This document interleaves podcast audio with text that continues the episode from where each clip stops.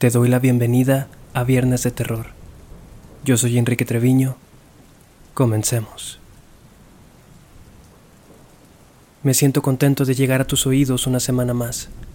Cada vez son más personas las que me contactan para decirme cuánto les gusta el podcast, para relatarme alguna anécdota o para recomendarme algún tema.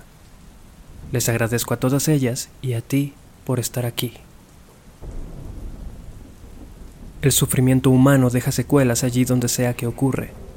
Hay calles, edificios, inclusive ciudades o países enteros que evitamos porque sabemos que el peligro acecha. Amenazas que no son precisamente paranormales, pero que construyen una percepción en el consciente colectivo que los estigmatiza. Hay lugares también que después de haber sido testigos de una o varias situaciones horribles quedan completamente desolados, abandonados y en total deterioro solo frecuentados por aquellos que ignoran lo que ahí pasó, o quien por el contrario aprovecha las pesadas energías y posibles presencias que reemplazaron a las personas vivas que habitaban el sitio para llevar a cabo trabajos oscuros, invocando fuerzas y presencias tenebrosas. Nuestro país ha atravesado por diferentes etapas históricas de cambio político y social, y ninguna de ellas ha estado exenta de la violencia, las masacres, la tiranía y la depravación humana tal como en la actualidad, que la maldad entre las personas impera como una densa capa que nos envuelve cada vez que salimos de casa. Y podemos tener por seguro que todas esas cosas que hoy están pasando se verán reflejadas en las apariciones y fantasmas de un futuro cada vez menos utópico. En el municipio de Mérida, en Yucatán, al oriente de la autopista que conduce a Motul, en una estrecha vía que comunica las comisarías de Cholul y Sitpach, se encuentra la famosa hacienda embrujada de Cholul una decadente y abandonada construcción que gozó de suma importancia durante finales del siglo XIX y principios del siglo XX. Con acabados de estilo europeo y escaleras de mármol, la hacienda contaba con su propia capilla y construcciones menores en los alrededores. Dicho territorio le pertenecía al cruel comerciante primitivo Cázares, que había amasado su fortuna a través de la venta del enequén, un tipo de maguey muy popular en aquellos tiempos que era utilizado para la obtención de distintas fibras. La producción y venta de dicho producto era parte esencial de la economía del área, tanto así que se le llamaba oro verde. Primitivo, por supuesto, no era quien cultivaba ni hacía ninguna labor manual, tenía decenas de trabajadores para eso. Las condiciones laborales en aquel entonces eran casi las de un esclavo en Norteamérica. Trabajaban jornadas de hasta 16 horas, no tenían derecho a comidas y además de ser sujetos a castigos físicos brutales por parte de los capataces, la paga que recibían era prácticamente nada. No te desvíes ni agradezcas que este tipo de tratos ya no existan. Te aseguro que hay lugares que aún funcionan bajo este concepto, y la idea de la esclavitud no ha salido ni un poco de la mentalidad de empresarios y empleadores. Pero volvamos al tema. La maldad de Primitivo no conocía límites, Humillaba a sus trabajadores cada que podía, inclusive, el día de paga, se subía al balcón de la casa principal y simplemente arrojaba las monedas para que sus empleados se arremolinaran a recogerlas en un arrebato de desesperación. Todo esto arrancaba sonoras carcajadas al despiadado comerciante. Pues bien, una de las versiones sobre por qué esta hacienda está maldita dice que en el año 1910 Primitivo salió con su familia en un viaje a Europa. Mientras estaban fuera, la revolución en el país estalló y los trabajadores tenían planes muy distintos a los de su patrón cuando volviese de su viaje.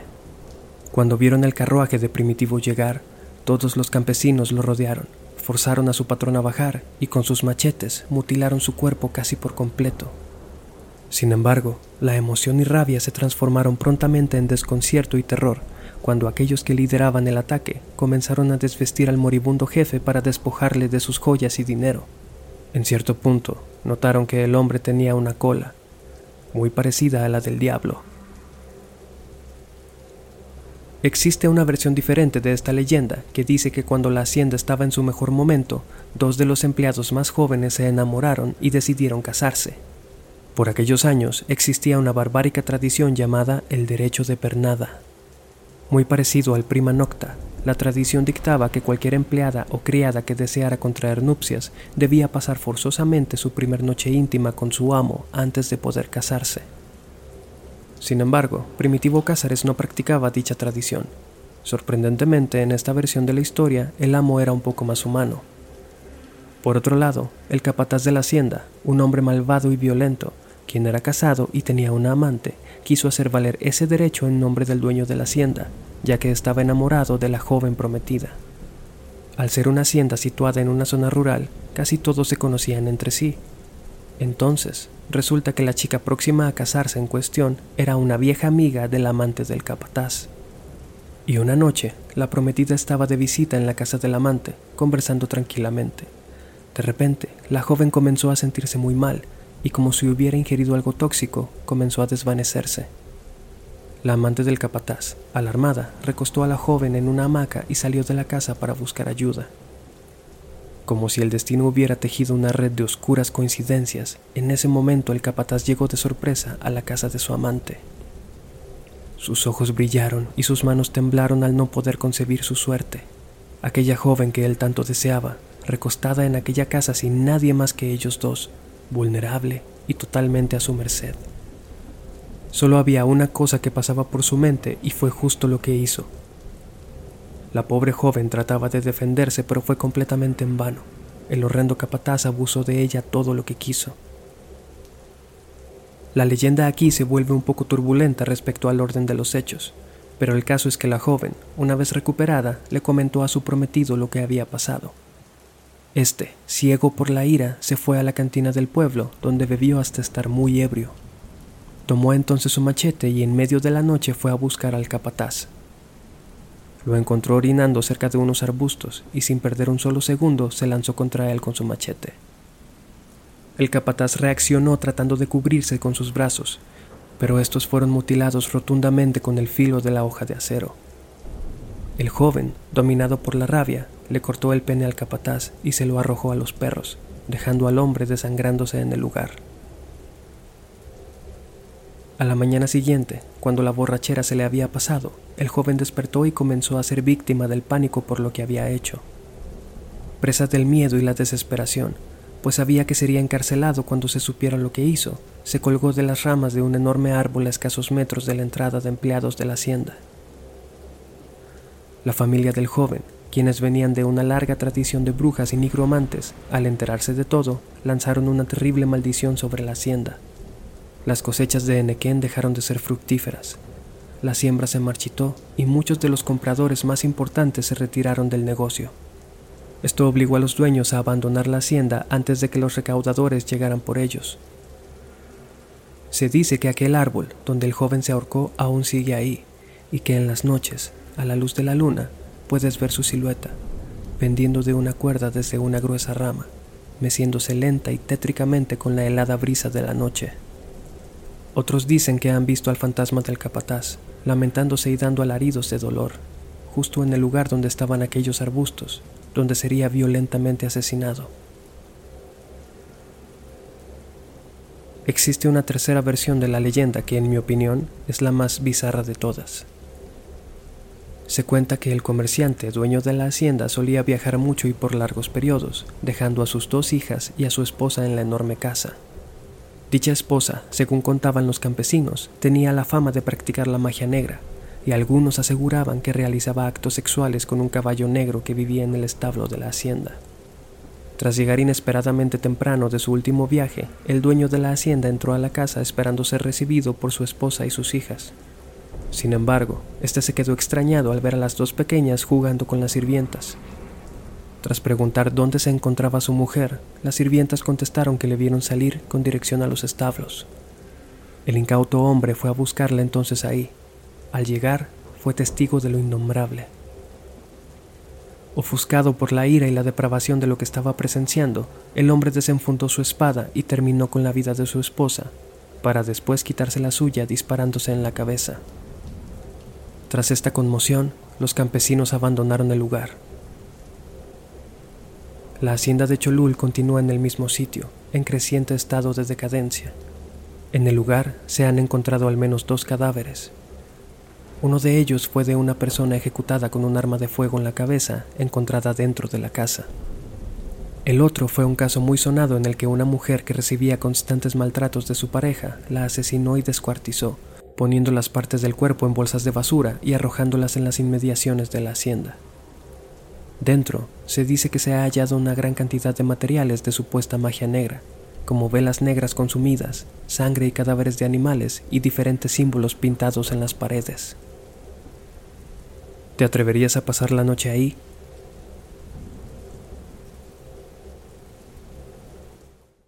Antes de continuar, te sugiero que te suscribas a mi canal de YouTube y actives las notificaciones para que nunca te pierdas mi contenido. No te olvides de darme follow en Instagram y TikTok, donde puedes encontrarme como Viernes de Terror Oficial. La tragedia marca a las personas y también a los lugares donde ocurrieron. Hay quien dice que las energías negativas atraen a las personas con malas intenciones, alimentando así el hirviente odio en el sitio, convirtiéndolo en sede para los actos más inmundos.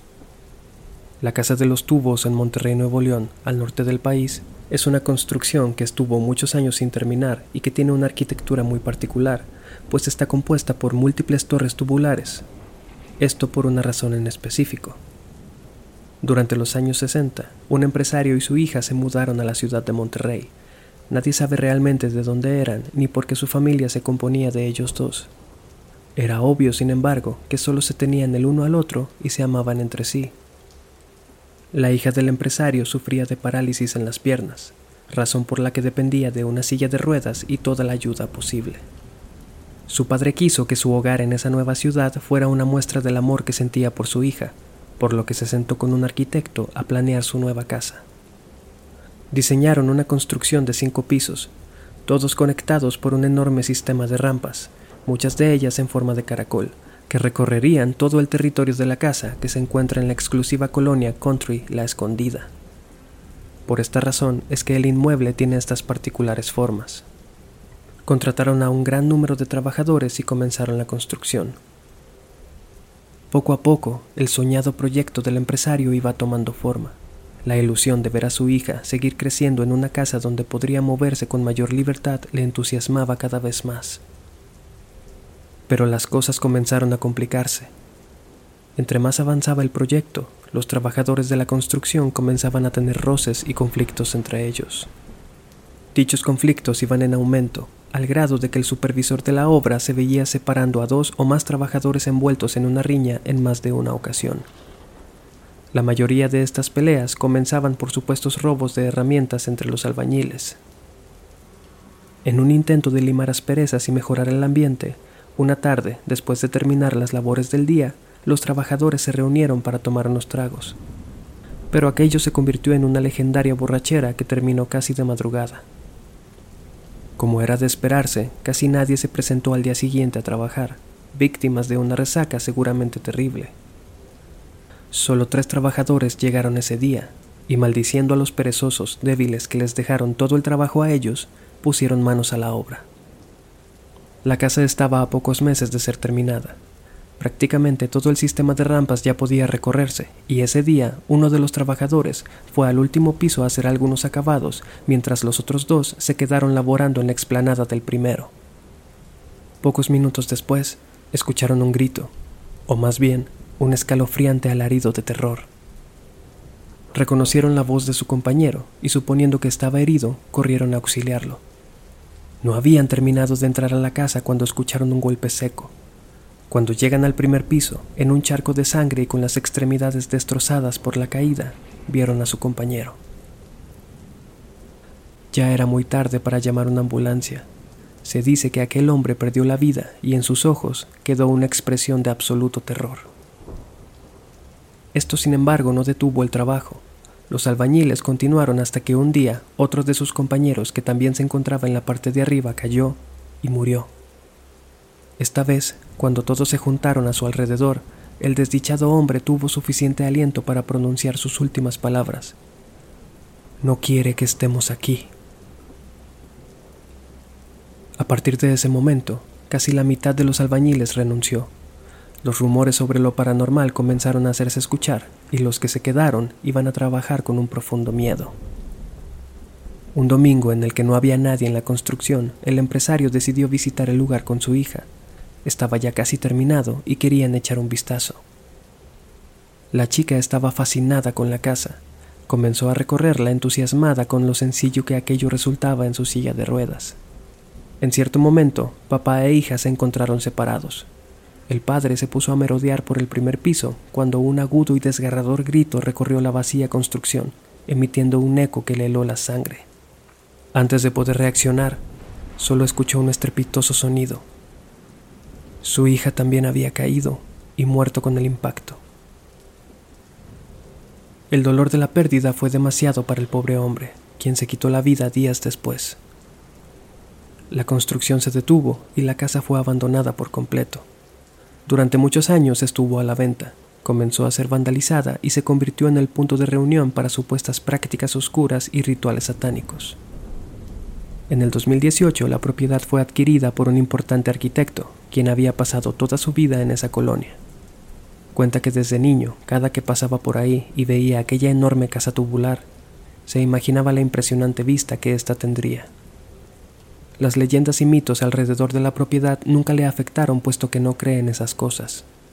Sin embargo, en un reportaje, cuenta que cuando adquirió la casa, encontraron velas, pentagramas, gatos muertos y otros materiales de brujería en el sótano. El arquitecto ordenó que todo eso se limpiara y levantó una cerca para que los intrusos no pudieran entrar. Volvieron al día siguiente y de nuevo en el sótano encontraron más artículos de magia negra. Hoy, la casa es habitada por dicho arquitecto y su familia, quienes aseguran no han vivido ni un solo suceso paranormal. ¿Tú vivirías ahí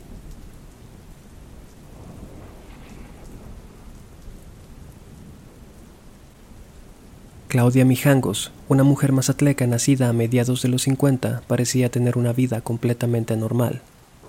Durante su juventud fue reina de belleza en su ciudad natal. Se graduó en comercio y se casó con un banquero con quien tuvo tres hijos, dos niñas y un niño. Tras la muerte de sus padres, la familia recibió una considerable suma de dinero, la cual usaron para mudarse a la ciudad de Querétaro. La familia de Claudia era ejemplar, su esposo trabajaba y ella enseñaba catecismo en el colegio católico al que asistían sus hijos. Sin embargo, en 1989 la pareja comenzó a asistir a terapia marital debido a serios problemas. Según familiares y amigos, Claudia parecía tener trastornos mentales que le ocasionaban brotes psicóticos y episodios violentos. Al no poder superar sus dificultades, el matrimonio se separó de manera informal. En ese tiempo, Claudia comenzó a desarrollar una obsesión con un padre que también daba clases en el colegio de sus hijos. Este, al haber hecho voto de celibato, simplemente rechazaba sus insinuaciones. El 23 de abril de 1989, el esposo de Claudia recogió a sus hijos del colegio y los llevó a casa de su madre. Al llegar, Claudia y él comenzaron a tener una fuerte discusión. Su esposo le reclamó al haberse enterado de su enamoramiento con el padre de la escuela.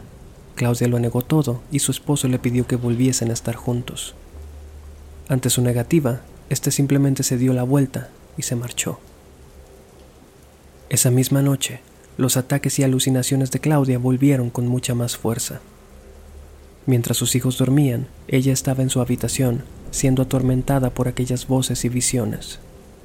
Alrededor de las 4 de la mañana del 24 de abril, Claudia llamó por teléfono a una amiga llamada Verónica para pedirle ayuda. Dijo que aquellas voces no la dejaban en paz. Le dijeron que Mazatlán había desaparecido y que todo Querétaro era un espíritu. Verónica le dijo que tan pronto como amaneciera iría a su casa a hacerle compañía. Tras colgar el teléfono, cerca de las 5 de la mañana, Claudia se levantó de la cama, tomó tres cuchillos diferentes de la cocina se dirigió a la habitación de su hijo Alfredo de seis años y recostándose con él en la cama, le sujetó la mano izquierda y se la amputó por completo. Los gritos del niño despertaron a su hermana Claudia María, de once años, quien fue corriendo a la habitación y tras presenciar la escena, su madre se abalanzó sobre ella y la apuñaló seis veces. Por último, asesinó a Ana Belén, de nueve años, enterrándole un cuchillo en el corazón. Los vecinos fueron alertados por los gritos provenientes de la casa, pero nadie reaccionó a tiempo. Claudia fue condenada a 30 años de prisión. Su condena terminó en abril del 2019. La casa donde ocurrieron los crímenes fue bautizada como la Casa de la Hiena de Querétaro o la Casa Mijangos. Durante décadas, múltiples mitos nacieron alrededor del lugar. Decían que de noche aún podías escuchar las súplicas de los niños. Otras personas aseguraban ver rostros desfigurados observándolos desde las ventanas. Según documentaciones de exploradores urbanos, las habitaciones de la casa aún permanecen manchadas con sangre, y la vibra que se siente al estar adentro se describe como una fusión entre tristeza, frío y horror.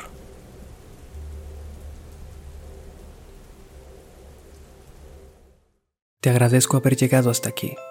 De verdad espero que este episodio te haya gustado y me des la oportunidad de seguirte acompañando con más historias. Quiero invitarte a Conexión Paranormal en TikTok los jueves a las 8 de la noche, un en vivo en el que platico con una talentosa creadora de contenido llamada Géminis y compartimos historias y leyendas de todo tipo.